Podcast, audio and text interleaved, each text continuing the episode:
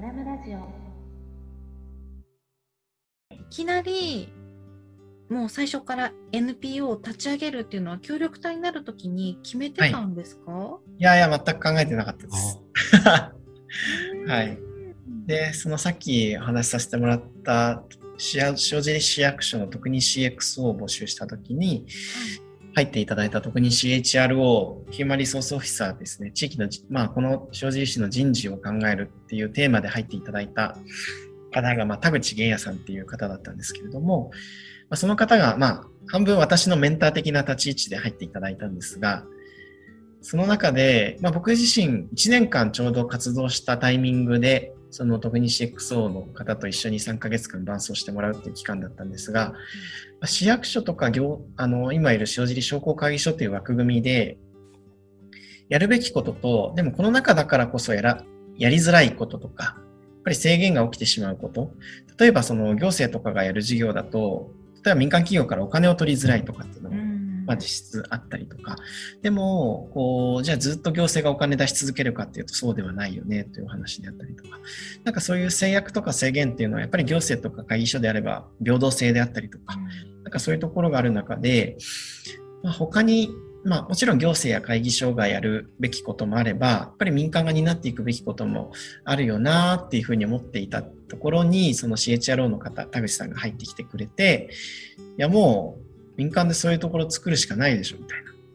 早く法人化しなよみたいな。てか、横山横山くん がやる以外ないでしょみたいな感じおで。ー あ、はい、みたいな。でもいきなり法人立ち上げるのってすごい大変じゃないですか。どういやどうでした？はい。そうですね。まあでも法人を立ち上げるっていうこと自体はなんか手続きを踏んでいけばできるはい。かなと思ったんですが、ただその NPO という性質、NPO という立場にするということであったりとか、まあ、そもそも、じゃあその法人を作るとて、えー行政や会議所であったりとか、塩尻市としてどんな立ち位置でやっていくのがいいのかっていうのは、すごく最初にいろんな方にヒアリングをさせてもらって、あのー完全に独立してやるというよりは、まあ、やっぱりそこと手を取り合いながら、あのやっていくっていうことが、まあ、この塩尻市という市の規模感としても大事だなというふうに思っていたので、まあ、どういう組織の立ち位置で、えーどういう役割を担っていくのでが、えーその地域の人事部というテーマであってれば必要なのかということを関係各所といろいろとすり合わせをするっていうのは、まあ、そこが一番大変だったかなというふうに思っています。まあ、その中でこう NPO の立ち位置としては、やっぱりその事業としては行政が前面に立つ場面があったりとか、商工会議所の事業ですというふうにやりながらも、まあ、その実動部隊に我々がなっていくんだろうなというふうに思っていて、で、その専門性を持ちつつ、で、それを持続的にやる方法を民間の立場で考えながら、行政や会議所の余震というか、まあ、この地域における信頼というものを、まあ、いい意味で活用しながら、あの事業を持続的に作り上げていくっていう実動部隊になっていけるといいんじゃないかなということで、えっと、今はいろいろと、まあ、市や会議所とも整理をしながら、法人を立ち上げたっていうところですね。まあそこは結構大変だったといえば大変。はいとなって、あの、まあ、当初1社とか株式会社も出たんですけれども、まあ、NPO が一番、まあ、そういう側面ではやりやすいんじゃないかということで NPO にさせてもらっああ、なるほど。ですね。はい。いや、でもなんか横山さんのお話を聞いていて、結構ヒアリングっていうキーワードが結構多かったなって気がしていて、やっぱそこはいろんな調整を繰り返し繰り返しやられて、こう誠実にやられてたのかなっていう、まあ、すごいお話を聞いていて印象を受けます。はい。そう、はいまあ、なんか、はいなん。かこう、大体こう間には挟まれる立場なんで、いつも。そうなんです。結構でも、でも企業と個人の間に挟まれてたんですあそうですね。あうの、んプライベートの人間関係においても、大体間に挟まれる立場。あ、そうなんですね。いやでもサンドイッチで行くと一番美味しいとこです、確か 違いない。いや、もうカスカスになってますけどね。すり減そっか。え、どうして、あ、そっか、巡るは人が、とかが巡っていくようにっていうことで、巡る。そうですね。ね人のそういう地域の中での循環っていう一つの循まあその地域内でのないというか個人がその地域内で循環するっていうことと、まあ、地域としてもそういう個人がそうやって多様な形で成長して活躍していくっていう個人の成長が、それが地域の成長にもつながっていくよねと。で地域のが成長していく地域で、えー、例えば地域の企業が成長していくっていうことがあれば、まあ、さらにこう個人が活躍する土壌ができて、さらに多様な人材が、えー、活躍していくって、まあ、こういう外側の地域の循環っていうのもあるかなと思っていて、なんかそういう意味で巡るっていう名前に思いつきでしました。いやすごい素敵だなって思って、ホームページもあの皆さんねぜひご覧いただいている方ノートでもリンクはお知らせしますがアルファベットで「巡る」って入れて塩尻の人事部と入れていただくともう早速ホームページがご覧いただけます。そしてそこに出てくる「超える」はいはいはい「超える」って出てましたね。はい、はい、人生100年時代のキャリアを考える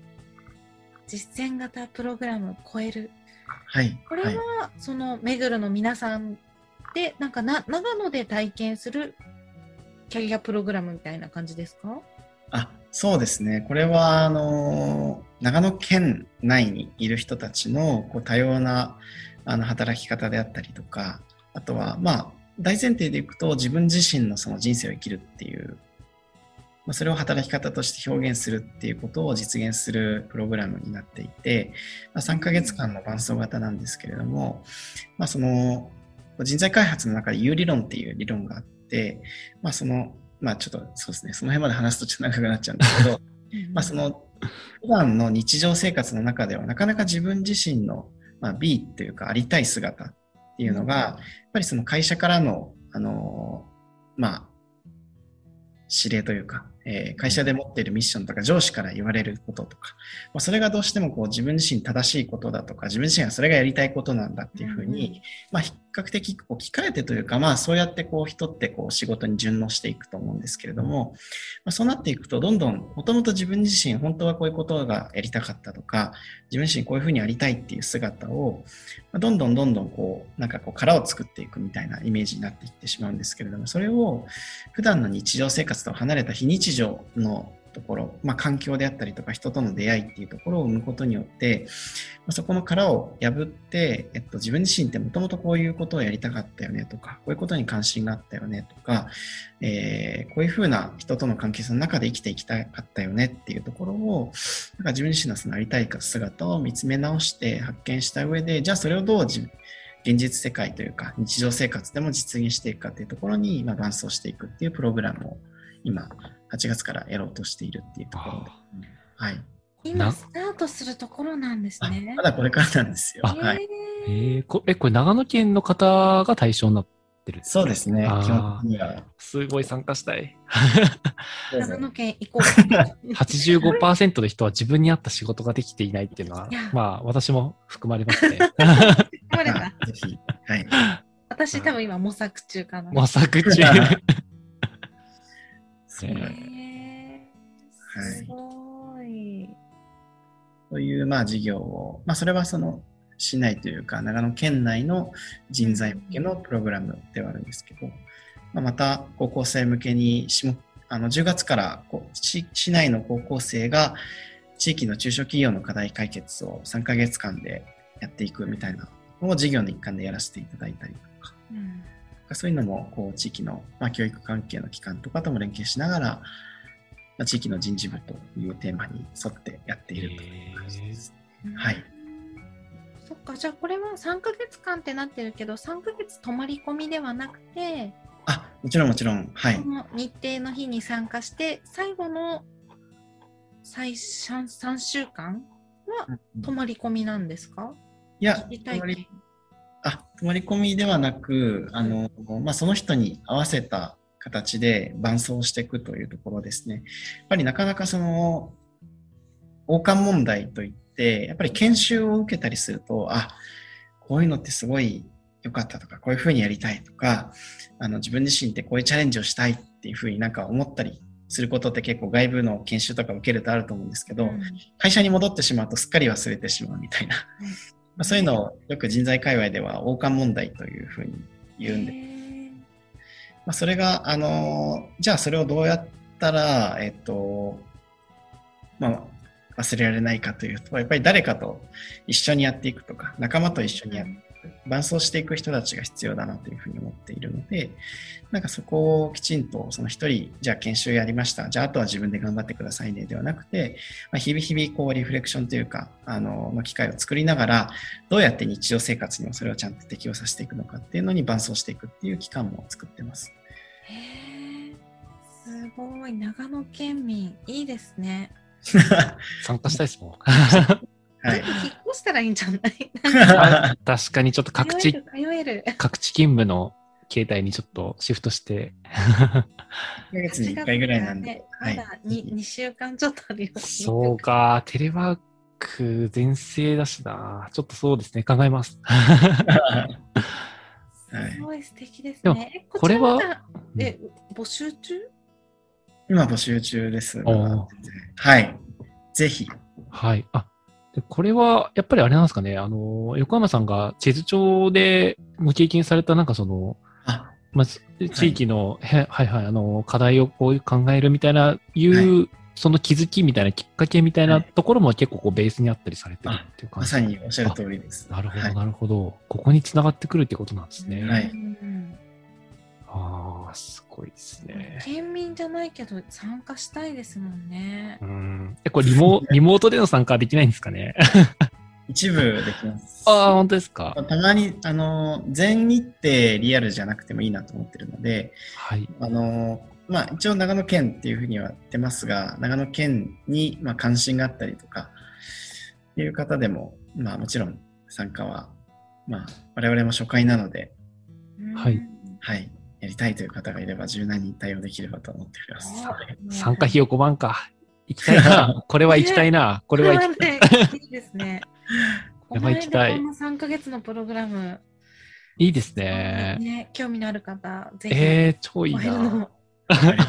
めぐるのホームページからですね。はい。えー、すごい気になりまくりです。もう 卒業した後、協力隊を卒業した後は、この NPO とコンソロキャリアさんの2本の柱で、はい、そうですね。はい。っていうところになっていくのかなと思いますが、まだわからないです。あそうですよね。あと、まだ1年近くありますしね。はい、ちなみにこう、これから挑戦したいこととか、はい、これからのビジョン、こんな風に塩尻でしていきたいとか、ありますか、うん、そうですね。まあ、あのーまあ、取りに急ぎここの 1, が1年というか、えーまあ、この3月まで協力隊として卒業するまでは、まあ、自分自身やっぱりすごくいいポジションに今置かしてもらっているというあの認識がありまして、まあ、民間企業の立場でもありながら、えーまあ、協力隊として行政にもいつつで NPO という形で自分自身その市民活動の場も持たせてもらっているっていう意味では、まあ、こうトライセクターというようなんですけれども、それぞれの立場からこの地域のことを考えるっていうことができるあのいいポジションに自分自身を置かせてもらっているなというふうに思ってます。なので、もう一回1年は、まあ、自分自身の立場だからできることっていうところを、まあ、やっぱりこう地域の課題も複雑化している中で、行政だけで解決するとか、民間企業だけで解決するとかっていうことが難しくなってきている、あの、のかなというふうに思っているので、まあ、自分自身が今いる立場っていうのを、まあ、いい意味で活用しながら、まあ、多様な主体、まあ、民間や行政や NPO というところが連携をしながら、えー、この塩尻であったりとか、全国の地域課題っていうところに向き合っていけるような、まあ、活動を目下はしていきたいなというふうに思ってます。で、まあ、それを通じて、まあ、やっぱりこの地域の人事部という、まあ、今 NPO 法人巡るという、まあ、法人がやっている、えー、向き合っているこの地域の人事部っていうテーマを、まあ、やっぱりどこまで深められるかっていうのが、やっぱり一番今、自分としては、えー、深めていきたいなというところですので、えー、まあ、この地域の人事部というところに何の名に恥じない、まあ、法人にちゃんと、あのー、育てていきたいなっていうところは思っています。やっぱりその巡るという名前にした以上、やっぱり地域、えーまあ、人のまあ、多様な活躍っていうところがこの塩尻で生まれていって、まあ、なんか塩尻ってなんかこう日本でこうやりがいを持ってる人って6%って言われているんですけれども少ない。少ないはい。調査で言われてるんですけれどもなんかそうじゃなくて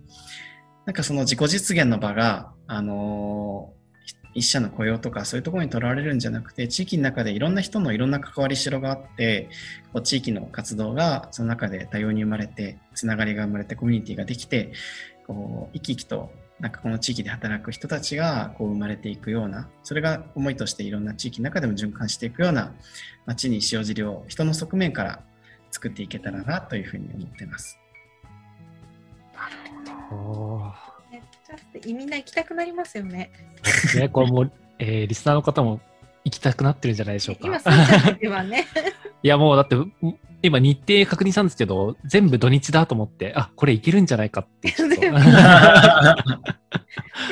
ぜひねその現場からね、中継を村村城で、その日の夜、今日こんなことできたんっていう。そうですね。はい、うーん、すごい。すごいですねえじゃあ今、つながりたいなって思うのは、その、ね、関わりしろ、うん塩尻、なんか関わりしろいっぱいありそうなんですが、そうですね。うん。これしかないですが、まあそういった副、まあ、あの、とっつきやすい部分でいけば、そういった副業、あの、系の事業が今年も、正直の中小企業での副業であったりですとか、あとは、あの、まあそういった行政の地域課題解決、関係人口文脈での、あの、まあ、そっちでもちょっとした塩尻 CXO ラボっていうですね、あの、関係人口のオンラインコミュニティみたいなのをやっていたりするので、へなんかその辺に関わっていただける方がいれば、あの、それはもう完全フルオンラインで、あの、塩尻の地域課題解決に半年間伴走して、あの、一緒に地域の人たちとチームになりながらやっていくっていうプロジェクトを、またそれは別で行政のプロジェクトとしてやっているんですけれども、まあ、そういうのに関わっていただいたりとか、あとは、この地域の人事部っていう、まあ、めぐるのテーマに関心がある方がいれば、めぐるの一員として、この地域,、地域の人事部を立ち上げるというところにもしご一緒できる方がいれば、それはそれでもう願ったり叶ったりというところですね。もう気になる方はもう皆さん横山さんまでやってどこにいいか もうすぐ連絡して。ねこちらまでって表示できるかな。はい。えー、フルリモートならもう行けますねうん。行きたいな。はい。そねこのうわりしろいっぱいな塩尻市そして横山さんにねはい。ぜひたくさんの皆さんつながっていただきたいなと思います。ありがとうございます。はいはいありがとうございます